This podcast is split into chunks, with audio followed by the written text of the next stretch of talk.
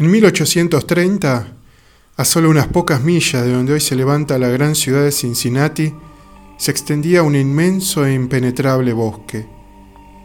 La región entera fue poblada por gente de la frontera, incansables almas que, tan pronto como construyeron hogares habitables fuera de la naturaleza salvaje y algún grado de prosperidad que hoy llamaríamos indigencia, impelidos por algún misterioso impulso de su naturaleza, abandonaron todo y se dirigieron hacia el oeste lejano para encontrar nuevos peligros y privaciones en un esfuerzo por lograr de nuevo las exiguas comodidades a las que habían renunciado voluntariamente.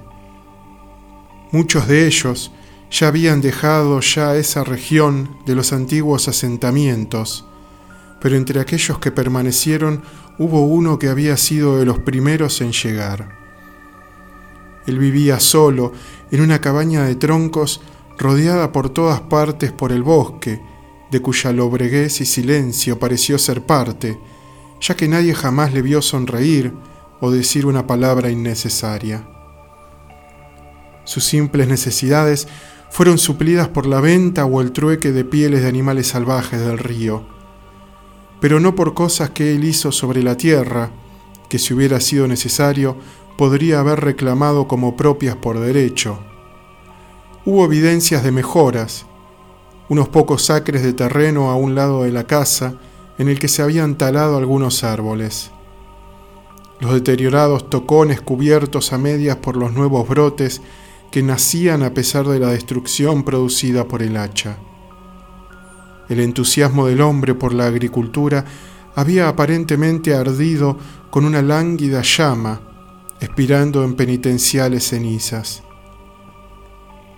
La pequeña cabaña, con su chimenea de troncos, su techo de tejas arqueadas, atravesadas por maderos y sellados con barro, tenía una sola puerta y opuesta a la misma una sola ventana que estaba tapiada.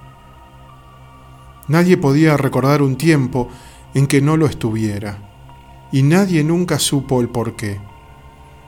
Ciertamente, no por el desagrado del ocupante hacia la luz y el aire. En aquellas raras ocasiones en que un cazador había pasado por aquel solitario lugar, el recluso comúnmente era visto tomando sol en su puerta, si es que el cielo le proveía con sus rayos. Yo creo que unas pocas personas quedan con vida que conocen el secreto de esta ventana, y soy uno de ellos, como ustedes podrán verlo. El nombre del hombre se decía que era Murlock. Aparentaba 70 años, pero realmente tenía unos 50. Algo que no eran los años había influido en su envejecimiento. Su pelo y su larga barba eran blancas y sus ojos grises, como sin lustre, hundidos. Su rostro excepcionalmente mostraba arrugas que parecían formar parte de dos sistemas que se cruzaban. Su figura era alta y parca, y tenía los hombros un poco encorvados, como si estuviera cargando algo. Yo nunca lo vi, sino que supe todo esto a través del relato del abuelo, quien me contó la historia cuando era niño. Él lo había conocido cuando vivía cerca de allí en aquellos años. Un día, Murlock fue encontrado en su cabaña, muerto. No era el momento ni el lugar para jueces de instrucción y periódicos, y supongo que todos asumieron que había muerto por causas naturales, ya que de no ser así, me lo habrían dicho y debería recordarlo. Solo sé que, con lo que probablemente fuera un sentido de idoneidad, el cuerpo fue enterrado cerca de la cabaña, junto a la tumba de su esposa, quien le había precedido por tantos años que la tradición local casi no recordaba su existencia. Esto finaliza el último capítulo de esta historia real, exceptuando el hecho de que muchos años después, con un parecido espíritu intrépido, yo entré en ese lugar y me acerqué lo suficiente a la cabaña en ruinas como para lanzar una piedra sobre ella, y entonces corrí huyendo del fantasma que todo chico bien informado sabía que habitaba el lugar. pero existe un capítulo anterior contado por mi abuelo. Cuando Murlock construía su cabaña, empezó decididamente a conformar la granja, trabajando con su hacha, sirviéndose del rifle como un apoyo. Él era joven, fuerte y lleno de esperanzas.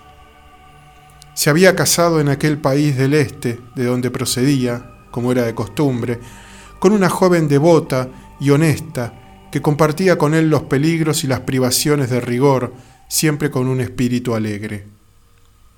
No se recuerda su nombre. La tradición guarda silencio en cuanto a sus encantos personales, aunque la duda se mantiene. Pero Dios prohíbe que yo la comparta. De su afecto y felicidad no hay evidentes muestras en todos y cada uno de los días de viudedad vividos por el hombre. ¿Qué sino el magnetismo de unos benditos recuerdos podría haber encadenado un espíritu aventurero a un lugar como ese. Un día Murlock regresó de una cacería en un lugar distante del bosque y encontró a su mujer postrada con fiebre y delirando. No había médico en millas, no había vecinos, tampoco ella estaba en condiciones de carecer de atención, así que él ejerció también la tarea de atenderla y curarla, pero al tercer día entró en coma y falleció, aparentemente sin jamás regresar a su sano juicio. Por lo que yo sé de una naturaleza como la de él, podemos aventurar algunos detalles del perfil dibujado por mi abuelo. Cuando se convenció que ella estaba muerta, Murlock tuvo un sentido como para recordar que la muerte debe ser seguida por el entierro en preparativos para su sacra labor, cometió un error tras otro, haciendo algunas cosas de manera incorrecta y otras que había hecho correctamente las volvió a hacer una y otra vez. Sus fallas ocasionales en llevar a término cosas simples y ordinarias lo llenaron de estupor, como el de un borracho que se cuestiona por la suspensión de las leyes familiares naturales. También se sorprendió por no llorar, sorprendido y un poco avergonzado. Seguro que no es bueno llorar por los muertos. Mañana, dijo en voz alta, tengo que hacer el ataúd y enterrarla, y entonces la echaré de menos, cuando no la vea más. Pero ahora ella está muerta, por supuesto, pero todo está bien. De alguna manera debe ser así. Las cosas no pueden ser tan malas como parecen. Él permaneció sobre el cadáver por la noche, ajustando el cabello y dándole los últimos, haciéndolo de manera muy mecánica, con un cuidado casi desalmado y con un sentido de convicción en su mente de que todo aquello estaba bien, como si la fuera a tener de nuevo consigo y todo fuera explicado. Nunca había experimentado el dolor. Su capacidad de sentirlo no había sido utilizada jamás, ni su corazón ni su mente podían concebirlo. No sabía lo que era un golpe bajo. Este conocimiento vendría después y jamás se marcharía. El dolor es un artista de poderes tan variados como los instrumentos con los que interpreta sus cantos fúnebres hacia los muertos, evocando desde las más agudas y finas notas hasta los acordes más graves y bajos que pulsan el lento y recurrente latido de un tambor distante. Algunos se asustan, otros se quedan pasmados. Para este, viene como un flechazo certero, punzando toda la sensibilidad de una vida entusiasta. Para el otro, como el golpe de una masa que aplasta todo e inmoviliza todo. Vamos a concebir que Murlock se vio afectado de esta manera, por, y aquí estamos en un campo de no mayor seguridad que la de la mera conjetura, que ni bien terminó su pía labor, se sentó en una silla a un lado de la mesa, en la que yacía el cuerpo, y depositó sus brazos en el borde de la mesa, dejando caer su cara en ellos, sin lágrimas y en exceso cansado. En ese momento provino desde la ventana abierta un sonido como de aullido de un chico perdido en las lejanías del oscuro bosque. pero el hombre no se movió. De nuevo, y más cercano que antes, sonó el aullido sobrenatural. Quizás era una bestia salvaje, quizás era un sueño. Para Murlock estaba dormida. Algunas horas después, como luego se supo, el desgraciado vigía se despertó y deslizó su cabeza de los brazos, intentando escuchar, sin saber por qué. Allí, en la negra oscuridad, al lado de la muerte, recordando todo sin asustarse, forzó la vista para ver mejor. No sabía el qué. Todavía sus sentidos estaban alertas, su respiración se suspendió la sangre se le detuvo en las venas como respaldando al silencio. ¿Quién o qué lo había despertado? ¿Y dónde estaba? Súbitamente la mesa crujió bajo sus brazos y al mismo tiempo escuchó o creyó escuchar un ligero, un paso suave, otro. Suena como si fuera de un pie desnudo sobre el suelo. Estaba aterrorizado, paralizado, sin poder gritar o moverse. Necesariamente esperó. Esperó allí en la oscuridad lo que parecieron siglos de un espanto tal que hasta donde sabemos nadie ha vivido nunca para contarlo. Trató en vano de pronunciar el nombre de la mujer muerta. También en vano su mano estiró y palpó la mesa para ver si ella estaba allí. Su garganta estaba atenazada y sus brazos y manos eran como plomo. Entonces ocurrió lo más espeluznante. Un cuerpo pesado pareció ser arrojado violentamente contra la mesa, con un tal ímpetu que lo empujó contra su pecho tan fuertemente como para tumbarlo. Al mismo tiempo oyó y sintió el impacto de algo sobre el piso, algo que chocó con tanta violencia que la casa entera se movió por el impacto.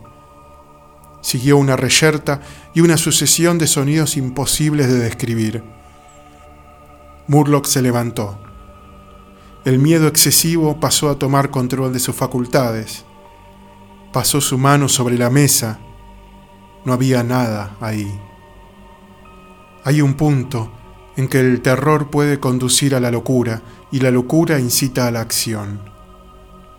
Sin ninguna intención definida, sin ningún motivo, pero con el obstinado impulso de un loco, Murlock pegó un brinco hacia la pared, donde estaba su arma cargada, y la descargó sin apuntar a ningún sitio concreto. Con el relámpago que iluminó la estancia, vio una enorme pantera arrastrando el cadáver de su mujer a través de la ventana, los dientes clavados en su garganta. Luego hubo una oscuridad más negra que la de antes y silencio. Cuando regresó a la conciencia, el sol brillaba y los pájaros cantaban en los árboles del bosque. El cuerpo quedó cerca de la ventana, donde la bestia lo dejó antes de partir asustada por el fogonazo y la detonación del rifle. Las ropas estaban despedazadas, el largo cabello desordenado, las piernas quedaron desparramadas. Desde la garganta, horriblemente lacerada, había un manchón sanguinoliento que todavía no había coagulado. La cinta con la que había vendado las muñecas estaba rota, las manos fuertemente crispadas. Entre los dientes tenía un fragmento de la oreja del animal. La ventana tapiada de Ambrose Bierce.